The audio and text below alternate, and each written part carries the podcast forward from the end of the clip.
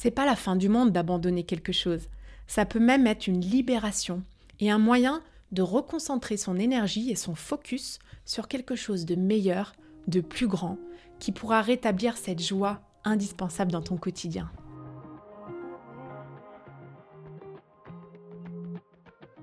Bonjour, je suis Nathalie et tu écoutes le podcast Business of Yoga. Si tu es prof et que tu veux créer la carrière épanouissante dont tu rêves sans le stress financier lié à ton activité, tu es au bon endroit.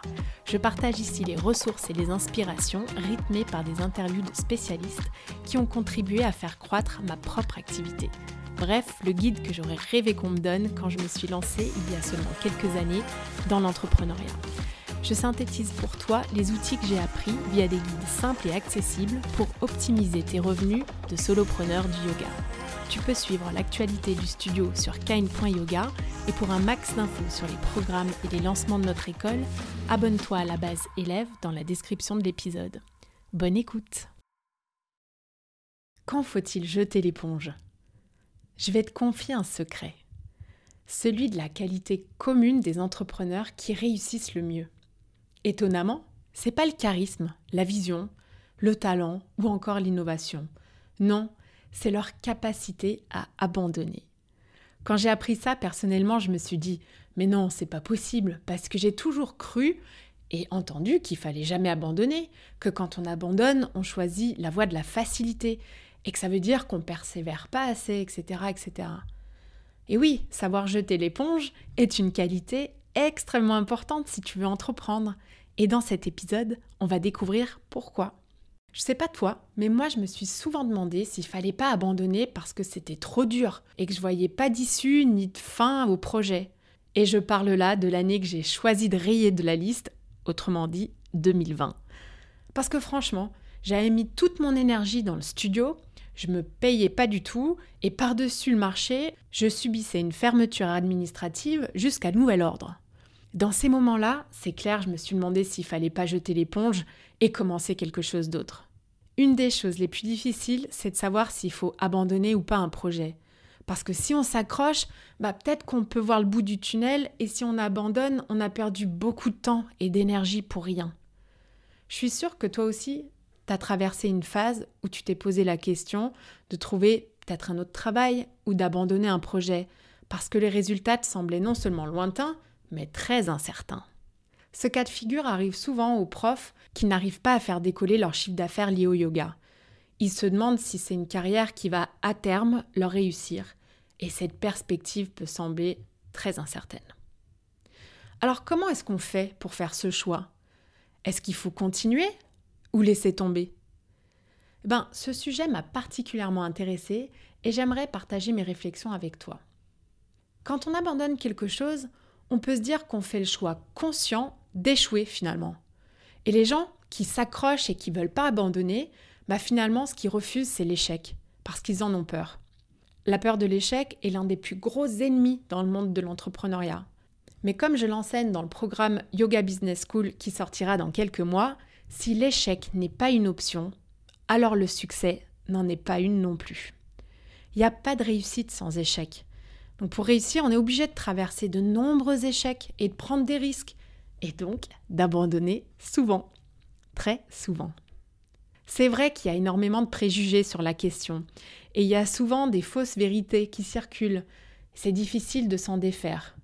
En gros, on va pas venir te féliciter d'abandonner un projet, mais on va te complimenter quand tu t'accroches et que tu bosses à fond, même si ça te mène à ta perte.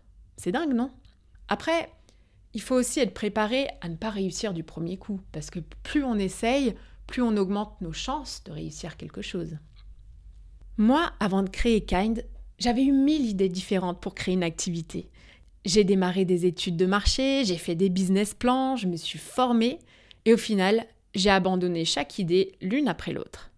Je me souviens encore, pour l'anecdote, et ça me fait sourire, que j'avais fait tout un business plan pour monter un centre d'épilation parce que je trouvais que c'était tellement ringard ce qui se faisait sur le marché. Alors imagine-toi, un salon d'épilation qui ressemblerait un peu à Kind. Bah, c'est la vérité. Et au final, bah, je me suis arrêtée là parce que je voyais peut-être que, en effet, il y avait des opportunités lucratives, mais j'avais pas du tout d'intérêt sur la question de l'épilation et franchement, j'avais un peu de mal à trouver un sens plus profond à ce projet-là.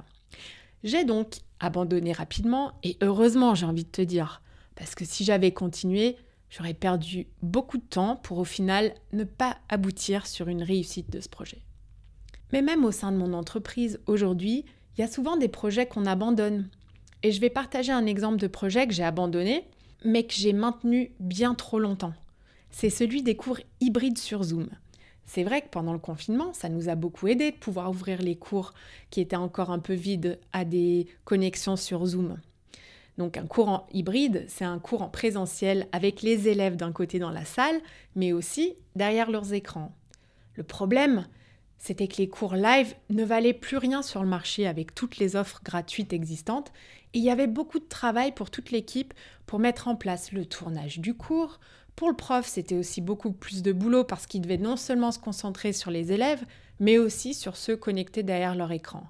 Il fallait donc s'assurer que tout le monde reçoive bien le lien, il fallait ensuite télécharger la vidéo, l'uploader sur le site et s'assurer que les personnes qui avaient payé puissent bien accéder au replay si nécessaire. Bref, ça nous prenait un temps monstre. Et donc on a persisté, et on n'était pas bon en plus en termes de service vis-à-vis des élèves, mais on a continué pour au final ben, laisser tomber le projet. Et c'est là que je me suis dit qu'une grande force était de savoir abandonner avant de perdre son temps. En dehors de la question du timing sur l'abandon, l'autre apprentissage, c'est celui que j'ai eu avec le salon d'épilation. C'est qu'on doit poursuivre les projets qui nous animent vraiment et on doit les poursuivre pour les bonnes raisons, pas parce qu'on a envie de gagner de l'argent ou parce que ça peut paraître une opportunité facile pour le prestige qui peut nous donner un certain accomplissement ou en tout cas le sentiment d'accomplissement dans le cycle de vie d'un projet qu'on veut démarrer, il y a toujours le commencement. Et dans le commencement, on est très motivé, on a beaucoup d'énergie, on est peut-être un peu naïf, ce qui peut d'ailleurs nous servir. Et c'est là, au commencement, que tout est facile et agréable. Et presque invariablement, on atteint un certain plateau de croissance. Et c'est vrai dans tous les projets. Alors les profs de yoga, par exemple, peuvent le constater si leur compte Instagram stagne un petit peu, s'ils ont du mal à faire décoller leur offre digitale, ou s'ils ont du mal à trouver des nouveaux élèves et que finalement leur revenu reste un peu sur la même courbe qui reste insuffisante pour en vivre pleinement. Eh bien, je pense que l'une des clés, c'est de jeter l'éponge au bon moment dans le cycle de vie d'un projet. Alors le bon moment, c'est quand? Eh bien, c'est certainement pas sur le plateau. Parce que si on abandonne sur le plateau et qu'on est vraiment persuadé que notre projet est bon et qu'il a du sens pour nous, eh ben on aura fourni énormément d'efforts pour rien. Et ça aurait été une perte de temps et une perte d'énergie. Si j'avais abandonné mon activité fin 2021 parce que mon bilan était catastrophique sur les deux années précédentes et que je voyais pas le bout du tunnel, eh ben j'aurais fait tout ça pour rien parce que j'aurais abandonné au milieu du fameux plateau de croissance. C'est justement sur ce plateau qu'il faut persévérer, parce que les personnes qui passent les plus grosses difficultés et qui réussissent vont voir leur activité décoller au bout du compte, à la condition que leur projet ait du sens et qu'ils peuvent amener une valeur ajoutée dans leur secteur. Alors, on ne jette surtout pas l'éponge sur ce plateau-là, mais on fait plutôt un audit pour comprendre si ce projet a un sens pour nous et du potentiel. Ou alors, on abandonne au début, comme pour le centre d'épilation. Dans les deux cas, mes abandons ont fait de moi une personne plus forte. Grâce au salon d'épilation, bah, j'ai appris à faire un business plan et je me suis vraiment plongée dans la peau d'un entrepreneur et ça a conforté un peu plus mon envie d'entreprendre, même si c'était pas le bon projet pour moi. Et pour les cours sur Zoom, ce que j'ai appris, c'est que si on sent au fond de nous qu'il y a peu de débouchés et peu de potentiel de croissance, bah, il faut jeter l'éponge et vite, très vite. Étant moi-même une personne aux multiples centres d'intérêt, et je pense un mindset orienté business depuis de nombreuses années, pour justement la liberté que l'entrepreneuriat peut offrir, bah, j'ai parfois eu beaucoup trop de projets en tête. Et 99% d'eux ont été abandonnés. Je pense quand même que pour t'aider à faire cet audit, il y a quelques signes que tu peux observer et qui t'aideront à prendre la décision d'abandonner un projet ou non. Numéro 1. Est-ce que tu ressens par exemple que tu as atteint un certain plafond et que tu n'apprends plus rien et qu'en termes de croissance personnelle, tu commences à te sentir limité? Là, je dirais que c'est un signe important. Numéro 2. Le projet sur lequel tu travailles ne t'apporte tout simplement pas la joie, tu as la boule au ventre ou tu ne t'entends pas avec les personnes qui participent à un projet. Numéro 3. Tu ne te sens pas valorisé dans ton travail au quotidien et tu sais que tu as envie de faire une contribution bien plus importante. Numéro 4. Tu manques de motivation, tu as du mal à avoir des idées et à faire émerger ta créativité dans ton projet. Ben là, pose-toi la question. Est-ce que j'ai vraiment envie en fait de faire ce que je fais? Réussir par accident, c'est un pari qui est très risqué de faire. Si tu te reconnais dans ces descriptions, ben, je te recommande de creuser en profondeur et de prendre une décision. Ne reste pas seul dans ces moments-là. C'est souvent utile d'échanger avec son entourage. C'est pas la fin du monde d'abandonner quelque chose. Ça peut même être une libération et un moyen de reconcentrer son énergie et son focus sur quelque chose de meilleur, de plus grand, qui pourra rétablir cette joie indispensable dans ton quotidien. Un des outils les plus importants quand il s'agit de jeter l'éponge, et c'est quelque chose que je recommande de faire de manière systématique, alors si tu es sur la route ou si tu es en mode multitâche, reviens. Un des outils les plus importants quand il s'agit de jeter l'éponge, c'est d'établir les critères d'abandon à l'avance. Oui, à l'avance. Moi, par exemple, je m'étais laissé jusqu'à la fin de l'année 2021 pour Kind, et si je n'arrivais toujours pas à me verser une rémunération, eh bien j'avais décidé qu'il faudrait passer à autre chose. Donc si un jeune prof veut se lancer à son compte dans le yoga à 100%, mais je recommande qu'il définisse ses critères de succès à l'avance, parce qu'il serait pas judicieux de continuer dans une carrière si elle n'est pas viable et que la personne a perdu du temps précieux à essayer de faire en sorte que ça marche pendant bien trop longtemps. Il y a d'ailleurs un livre hyper intéressant écrit par Annie Duke, qui est une joueuse de poker professionnelle et experte en sciences cognitives et comportementales. Et Annie Duke détaille cette idée qu'il faut définir à l'avance ces critères d'abandon, qu'elle appelle en anglais Kill Criteria. Son livre s'appelle d'ailleurs Quit The Power of Knowing When to Walk Away. J'ai pas trouvé la version française, mais je mettrai le lien en note de l'épisode bien évidemment. Et dans ce livre, Annie Duke explique que de nombreux chefs d'entreprise continuent de persévérer avec des apps qui sont vouées à l'échec, par exemple.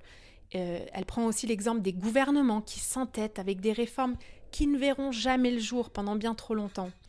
Et de nombreuses personnes s'accrochent à des relations amoureuses qui ne leur apportent rien de bon. La raison, tu l'auras deviné, nous ne savons pas abandonner et ça entrave notre potentiel. Une des solutions, donc, savoir avec précision quand abandonner et le définir à l'avance. Elle prend un exemple aussi que je trouve très parlant quand il s'agit de définir justement ces critères à l'avance. Elle prend l'exemple des personnes qui font l'ascension de l'Everest dans l'Himalaya. En effet, si sur la dernière poussée du dernier camp de base vers le sommet, les grimpeurs n'arrivent pas à 13 heures, eh bien, il faut faire demi-tour et rebrousser chemin parce qu'il est défini justement à l'avance que la réussite et l'ascension du sommet devient peu probable ou trop dangereuse. Et c'est un exemple que je trouve vraiment très parlant. Donc dans l'univers des startups, on parle plutôt de pivot. Alors ça me fait rire parce que c'est un mot qui déguise un petit peu l'abandon, mais c'est bien ça le pivot. C'est la décision de changer de cap parce que quelque chose ne fonctionne pas. Mais un pivot, ça peut déboucher aussi sur d'autres choses, des choses plus grandes et plus intéressantes, ce qui est risqué, c'est de s'accrocher à un projet sans déboucher, sans avoir défini des critères d'abandon en amont et s'y tenir. Alors pour conclure, si tu veux savoir s'il est temps pour toi d'abandonner et jeter l'éponge, demande-toi si ton projet a du sens pour toi et s'il t'anime. Demande-toi si tu es vraiment capable d'investir toute ton énergie et ta motivation dans la poursuite de ce projet. Est-ce qu'il est absolument essentiel pour toi? Et dernier point, mais non des moindres, est-ce que tu es capable d'apporter une valeur ajoutée sur le marché? Quand on manque de confiance en soi, ce dernier point est tout particulièrement sensible. Ce que je remarque souvent dans le monde du yoga, c'est que les professeurs manquent de confiance en eux Et ça ne veut pas dire que ce sont des mauvais profs, bien au contraire. Ça veut parfois dire qu'ils ont encore des choses à apprendre en tant qu'entrepreneurs. À commencer par définir le sens de leur carrière yoga et qu'est-ce qu'ils amènent de particulier. On a tous quelque chose, mais on a souvent du mal à le voir. Mais il faut savoir l'identifier, à mon sens, pour réussir. Donc si la réponse est non à tous ces points, bah jette l'éponge dès à présent. Ne perds pas ton temps. Ça sera quelque chose d'autre pour toi. Mais si tous ces éléments sont validés, alors c'est le moment d'escalader le cycle de vie du projet, de passer le cap du lancement et de se mettre en mode endurance sur le plateau. C'est là qu'il faudra faire preuve de beaucoup de persévérance et de régularité parce qu'au bout, la récompense, c'est la croissance. Et si tu t'es accroché jusque-là, tu fais partie des exceptions quand la grande majorité abandonne au mauvais moment. C'est la fin de l'épisode, j'espère qu'il t'a plu et je voudrais te demander une petite faveur. C'est de bien vouloir me laisser un avis sur Apple Podcast si tu écoutes sur cette plateforme-là. Ou sinon, tu peux juste partager le lien de cet épisode avec une nouvelle personne. Je t'en serai extrêmement reconnaissante. Merci d'avoir écouté cet épisode. J'apprécie tout particulièrement les retours et les commentaires sur ce qui t'a été utile ou non. Laisse-moi un petit mot et une note si cet épisode t'a plu.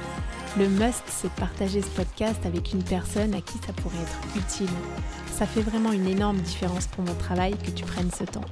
Je te donne rendez-vous la semaine prochaine et d'ici là, suis ton intuition et prends une action qui te rapprochera un pas de plus vers ce pourquoi tu es là.